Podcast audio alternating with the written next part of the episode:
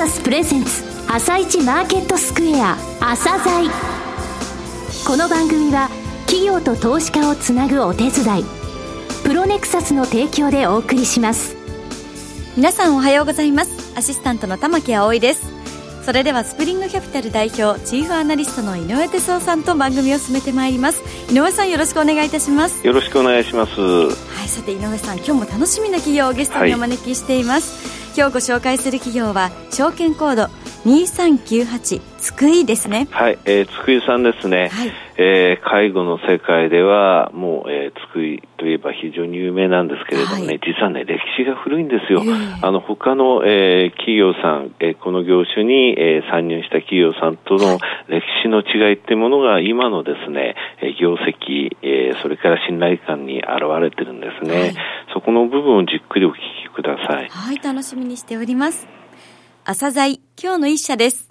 朝鮮今日の一社。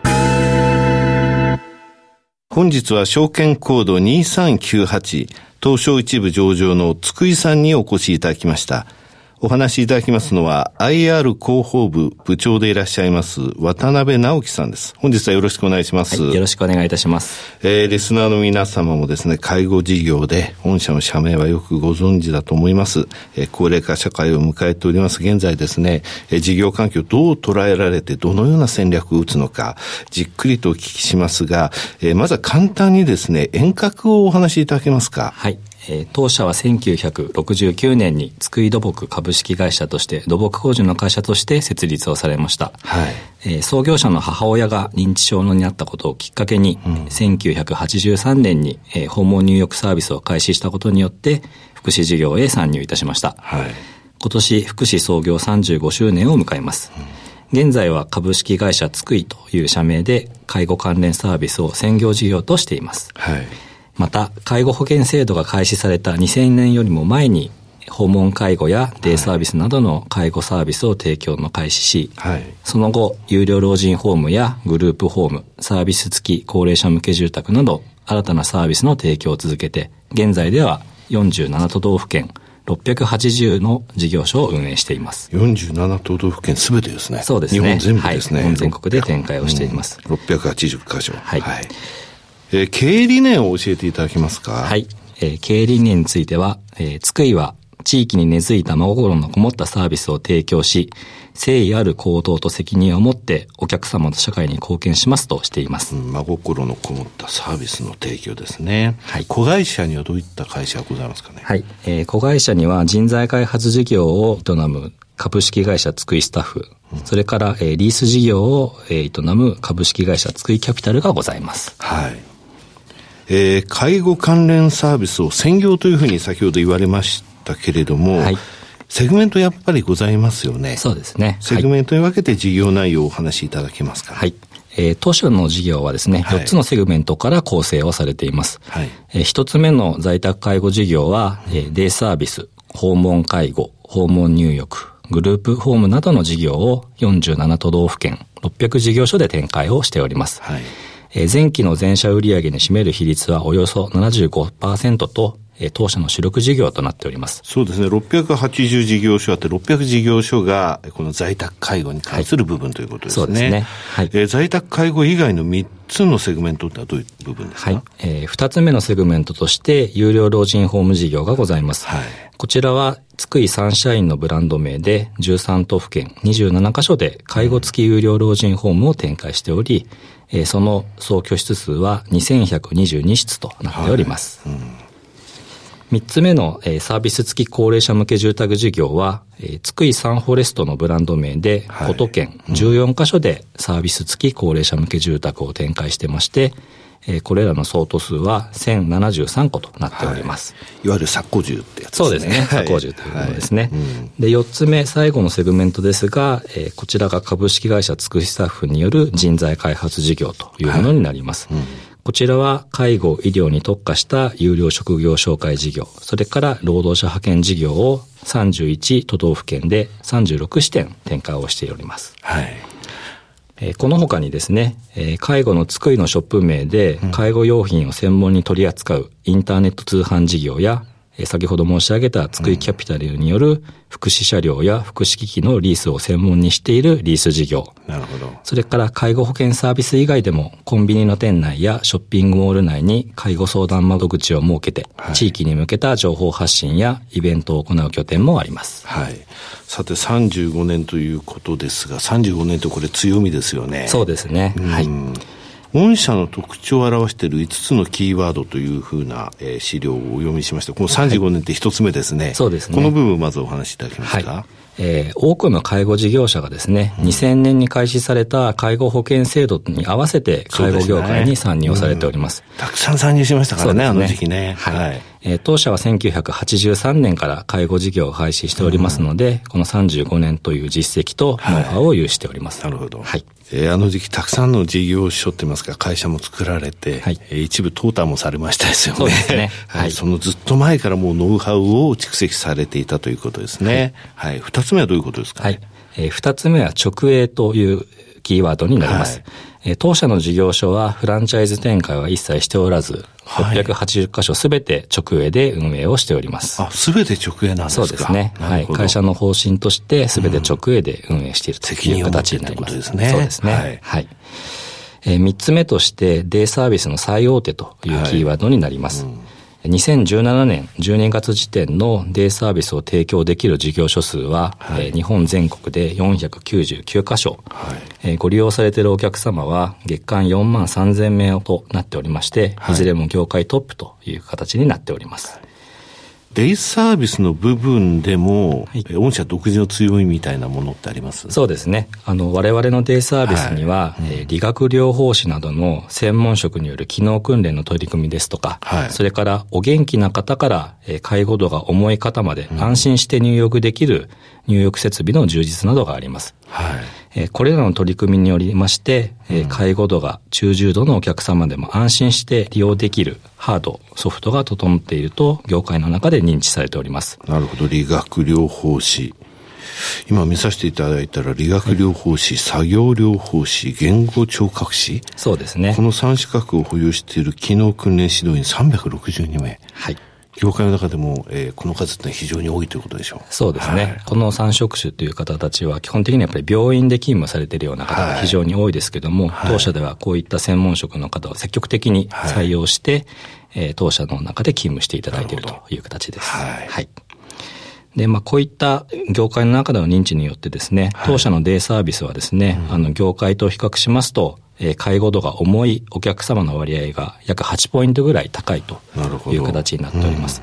まあ、これは運営上ですね、お客様からいただく顧客単価が高いとい。う形になりますので、はい、今後の介護報酬改定で軽度の方の保険給付が見直された場合でも、はいこの影響が同業他社よりも低いということを意味しています。それだけ大変ですからね。そうですね。そこに対応できるものを作り上げたということですから。はい。はい。決して介護報酬がね、えー、軽度の方が少し減っても、決してですね、この重いところをですね、なかなか扱えない、はいえー、順番待ちもありますので、ね、そうやって考えますと、すね、えー、納得の、えー、ことですね。はい。はい、で、特徴の4つ目4つ目のキーワードとしまして、はい、高い顧客満足度というものがあります。うん、はい。えー、昨年実施しました、えー、顧客満足度調査では、総合満足度が97%ということで、えー、多くのお客様に当社の介護サービスを高く評価していただいているという形になります。非常に高いですね。そうですね。顧客満足度が97%も高いんですか？そうですね。皆さん感謝してるってことですね。はい、大変、あの、好評いただいているという形になります。はい、はい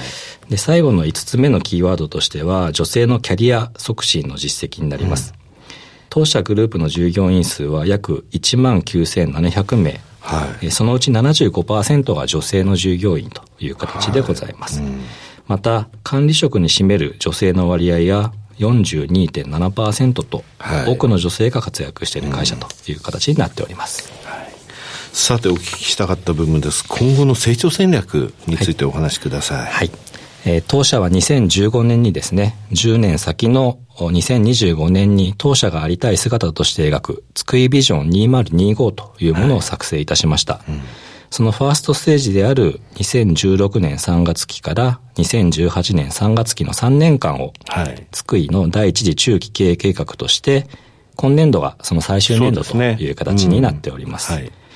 えー、津久井ビジョン2025、津久井第一次中期経営計画とともに、お客様に対して私たちがどのようなサービスを提供し、満足していただけるかの指標であり、また、従業員自ら考え、自ら行動していくための行動のよりどころとなる指針と位置づけております。はい。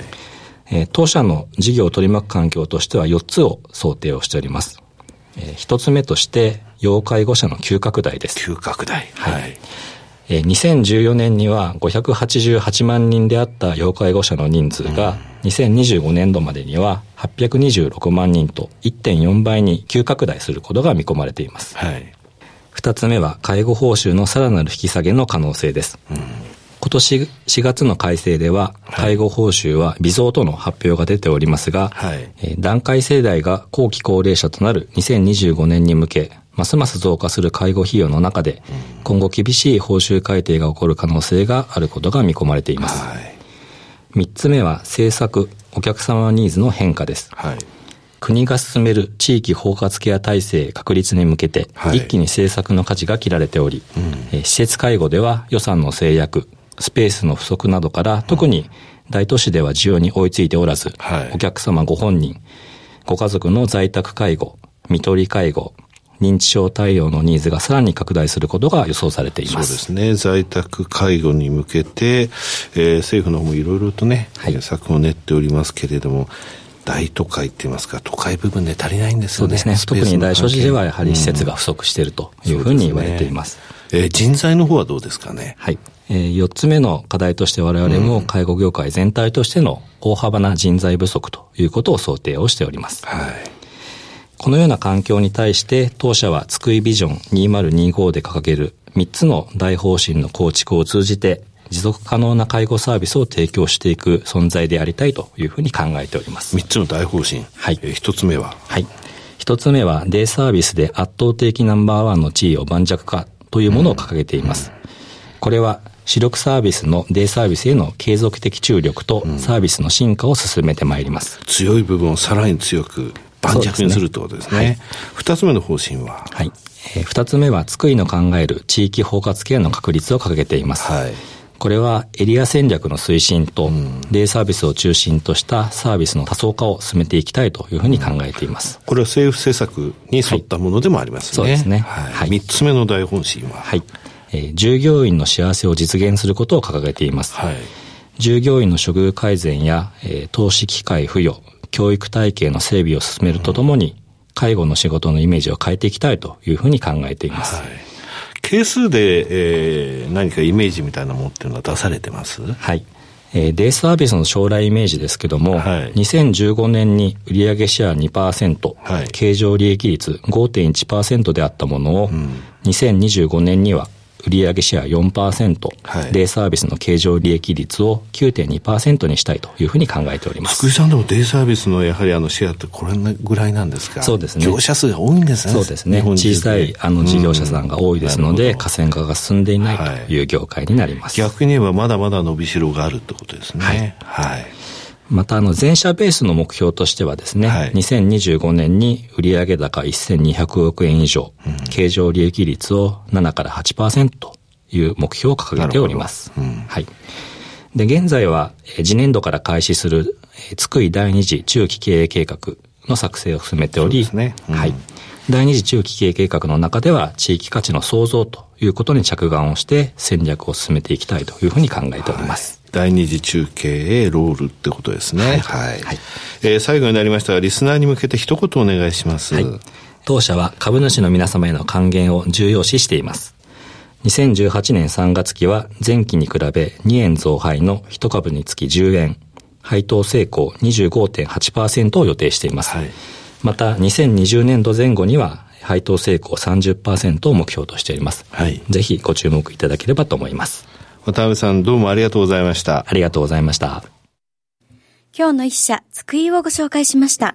さらに井上さんに机についてお話しいただきます。はい、えー、机さんですね、はい、えー、介護保険制度の2000年よりずっと前からやってました、えーはい、35年直営ですと。で、デイサービスのね、作用手って非常に強いんですね。はい、で顧客満足度高いのは、えー、専門的な資格を持った人たちを、えー、有して、うん、きちんと対応していると。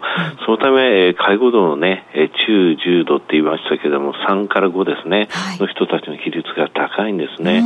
その上で顧客満足度が高いというのは非常に、えー、優れたサービスを提供しているということ。はい、この部分というのは、えー、この後、えー、顧客単価がですね、見直されるんですね。えー、あの、法改正で、いわゆるその給付の部分、はい、その時も強みが発揮されるということですね。はい。それでは一旦お知らせです。企業ディスクロージャー IR 実務支援の専門会社プロネクサス上場企業のおよそ6割2200社をクライアントに持つこれはアジア証券印刷の時代から信頼と実績を積み重ねてきたからこそさらにプロネクサスが目指すのは企業と投資家をつなぎ日本の株式市場を活性化させることです。プロネクサス私たちは個人投資家の皆さんを応援します。井上哲夫今日のストラテジー。それでは井上さん、後半の解説もよろしくお願いいたします。はい、えー、日経平均は26年2ヶ月ぶりの高値で終値で2万4000を昨日奪回したんですけれどもね、はい、まあ、あの12月っていうか11月以降も、えー、強気を伸びてきたわけなんですが、はい、アジア強いんですよね。えー、上海総合が直近18日間で17勝1敗、はい、香港半生は直近21日間で20勝1敗よ。香港半生って昨日ね、実は今年に入ってからの上昇率が10%超え超えたんですよ。今年に入って10%ってまだ1月なんですけどもね。そねそんな中ね、ひっそりと昨日、おととい高値を更新したあの指数があるんですよ。はい、えー、昨年来高値をね、昨夜っていうか、まあ今朝って言いますか、えー、ドイツダックスが抜いたんですよ。えー、なんか、えー、それからフランス価格がその前の日抜いたんですね。はい、両方ともね、その前の高値って11月3日、2ヶ月半以上かかったんですよ。ドイツダックスって、えー、そこまだ0.6%しか抜けてないんですが、11月3日から昨日までどれぐらい日経平均上昇したかっていうとね、はい、ちょうど7%なんですよ。これだけ見るとね、ちょっと日本も、えー、アジアの一角としてちょっと行き過ぎてないっていうようなイメージを、えー、持つかもしれないんですが、はい実はね、昨日現在でドイツダックスの PR が15.8倍。ええ、で、日経平均の昨日現在の PR がちょうど15.8倍なんです。はい一緒なんですね。だからこの上昇っていうのはバリエーションで見て、えー、正当化される上昇ということなんですよ。えー、ちなみにフランス価格は18倍ですからね、えー、日本よりもまだ、えー、バリエーション的には PR 高いんですよね。そういった中、じゃあこれから3月銘柄が決算を発表していきます、えーはい、4月以降ですね。はい、その時に7%増益になって、今の日経平均の EPS 比と株当たり利益が7%伸びて、えー、この15.5倍ぐらいの PER だったらいくらになるかっていうと、はい、日経平均は2万5250円なんですよ。えー、15.5倍なんですけれどもね、はい、PR が。7%増益で2万5250円、ニコニコ丸。覚えておいてね。覚えやすいですね。うん。はい、7%でニコニコ丸。一応ね、それぐらいのフェアバリューのところまでは、はい、今ベースでは、今現在は期待できると思いますね。はい。はい、井上さん、本日もありがとうございました。また来週もよろしくお願いいたします。この後は東京市場の寄り付きです。朝鮮この番組は企業と投資家をつなぐお手伝いプロネクサスの提供でお送りしました。